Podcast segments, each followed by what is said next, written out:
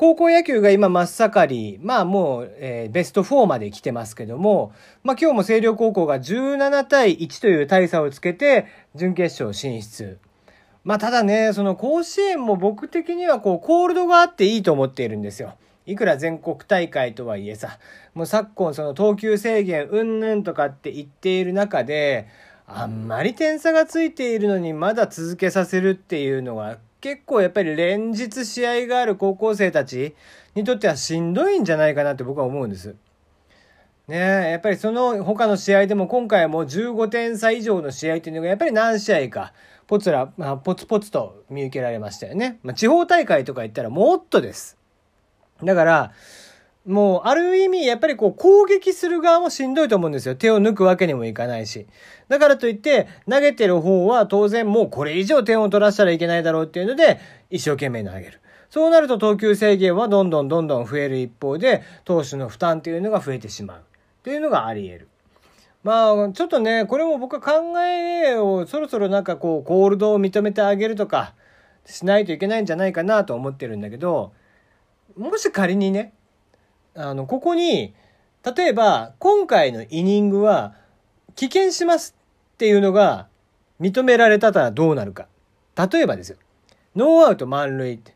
うわ、やべ、ここ1点、もう1回点数取られちゃったら、3点じゃ収まんねえなと。ノーアウトだから、仮にね、走者帰ってきてってすると3点取られた上に、まだ点を取られる可能性がある。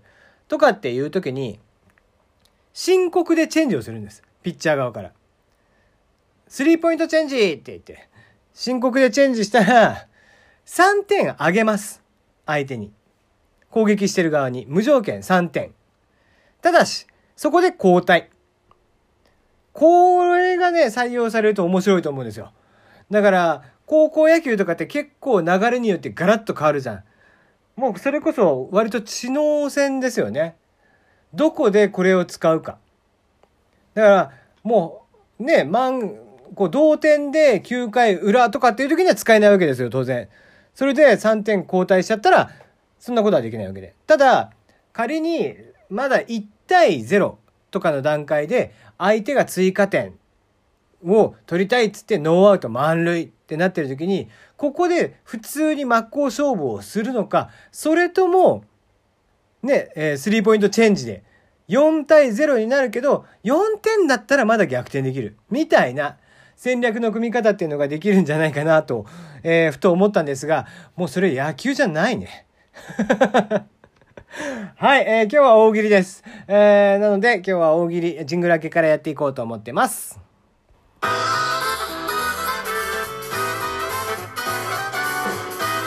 ヘリーのよもやますぎる部屋。はい、今回のお題ですが、今回のお題は、おじいさんは山へ芝刈りに、おばあさんは川に洗濯に。では、ジョンとキャシーはどこに何をしに行ったでした？えー、ちょっとね、えー、問題は、ぶっ飛んだ、えもう出落ちみたいな問題でしたけども、意外といろんな回答が集まりましたので、読んでいきましょう。では1個目、ラジオネームマダムミヤコ。おじいさんは山へ芝刈りに、おばあさんは川に洗濯に。では、ジョンとキャシーはどこに何をしに行った？ジョンは全身タトゥーを入れに、キャシーはまつげエクステをしに出かけました。戻ってきたら、お互い誰なのか分かりませんでした。はい。えー、ジョン全身タトゥーは結構しんどいぞ。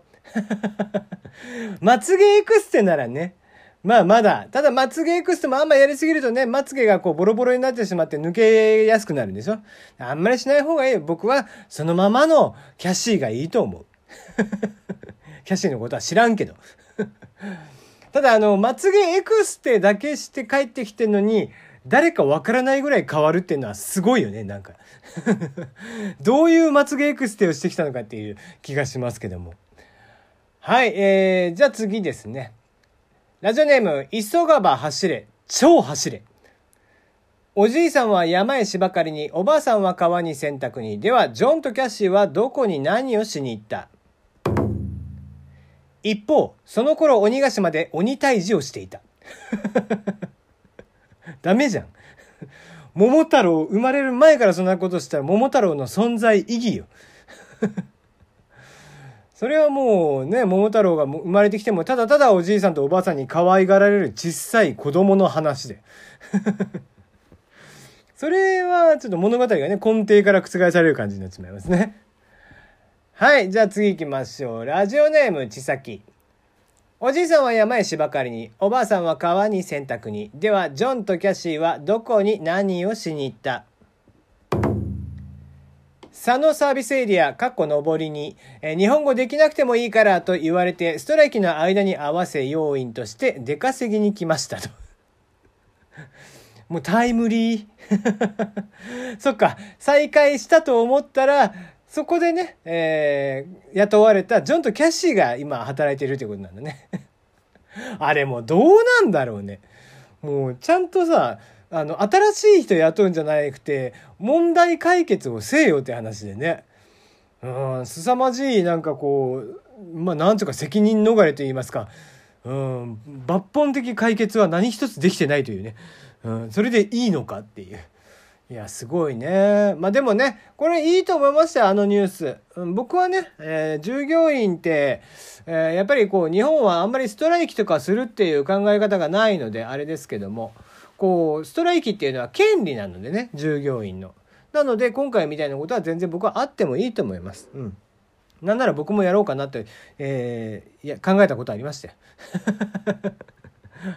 ね、前の前の会社ぐらいで。あんまりちょっと上と考え方が合わないから部下の連中引き連れてストライキを起こそうかなと思ったことがありましたけどね。はい、えー、じゃあ次、ラジオネーム相談師さん。おじいさんは山に芝刈りに、おばあさんは川に洗濯に。では、ジョンとキャッシーはどこに何をしに行った？ルート66沿いにあるモーテルに二人でしけ込んだ。下ネタか そっか、ジョンとキャシーは、じゃあもう、パートナー同士という、ご夫婦なのか、彼氏彼女なのかわかんないけど、え、パートナー同士で、じいさんとばあさんが働いてる間に、イチャイチャイチャイチャしてたっていう。お前らも働けよっていうね。もしくは、まあ、モーテルで働こうかなって思ってたらしけ込んでしまったかどっちかですよね。うん、ちゃんと、えー、ジョンとキャシーもねおじいさんとおばあさんのために働いていただければなともうそうしないと桃太郎を育てるのも大変よだっておじいさんとおばあさんは言っておじいさんとおばあさんしかいないわけですから核家族です核家族で子供を育てるのって大変だってもう昨今ね実家から離れてたりとかするわけじゃんどんだけ核家族で子供を育てるというのが大変かその点ジョンとキャッシーはやっぱり子育て一つでも手伝いなさいという話でね はい。じゃあ次。ラジオネーム、ルーク。おじいさんは山へ芝刈りに、おばあさんは川に洗濯に。では、ジョンとキャシーはどこに何をしに行った？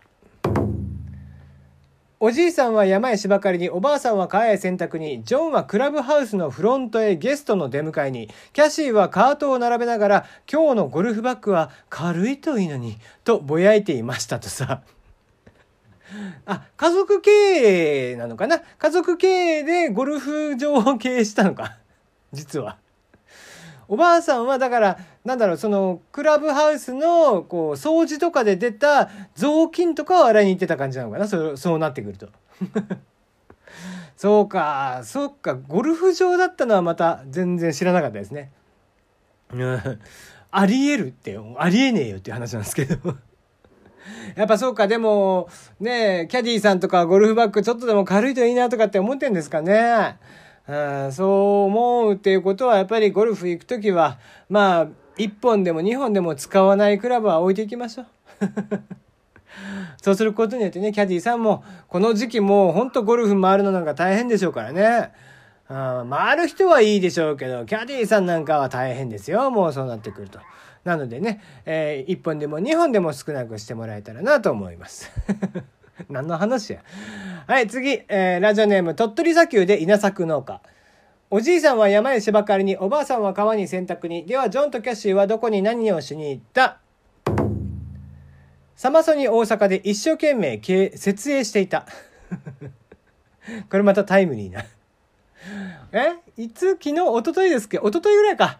ね、えー台風で、えー前の日が延期になっちゃって、延期というか中止になっちゃって、ずっとね、えー設営ができず、えー金曜日ですか、設営を一生懸命やっていて、なんとか、えー途中から開始ができたということで、でも4割ぐらいね、出演者の方出られなかったっていうことなんだけど、結構それについてもね、もう天候だから仕方ないのにね、やっぱこれ大阪の民度なんですかね、えーだいぶクレームが出ていたという。そういうことじゃない。民度とか言うんじゃない。そうじゃなくてね。やっぱりこう、ね、見に、お目当ての人を見に行ったにもかかわらず、ね、いつまで経っても、こう、ジャッジメントが遅かったみたいですね。ミュージックマンじゃねえや。えー、クリエイティブマンか。えーあそこの運営はね。の、なんかジャッジがだいぶ遅かったらしくてね。えーなんだったら、出演者側の公式ツイッターの方とかで先にキャンセルになりましたっていう知らせが出るみたいな。それを見て、ファンの方々は残念がっていたということだったらしいですね。はい、そして最後。えー今日の MVP はこちら、ラジオネーム、ルーク。おじいさんは山へ芝刈りに、おばあさんは川に洗濯に。では、ジョンとキャシーはどこに何をしに行ったおじいさんは山へ芝刈りに、おばあさんは川へ洗濯に。YouTuber のジョンはカメラマンのキャシーと足漕ぎボートを上流まで運んで、川下りの実況配信、どんぶらこ、どんぶらこと。これね、何のことかと思いました、わざわざ URL 載せてくれていて、どうやら岡山で桃型の足漕ぎボートがあるんだって、実際。だからそれを、ジョンとキャシーは、えー、実況言ってんだけど、大して多分何も起こんないよ、川下り。ね。ということで、本日の MVP はルークさんでした。おめでとうございます。はい、ということで、明日、明日からの問題です。時間がなくなりました。えー問題だけ言いましょう。高校野球に新たに追加された思わず笑ってしまうルールとはです。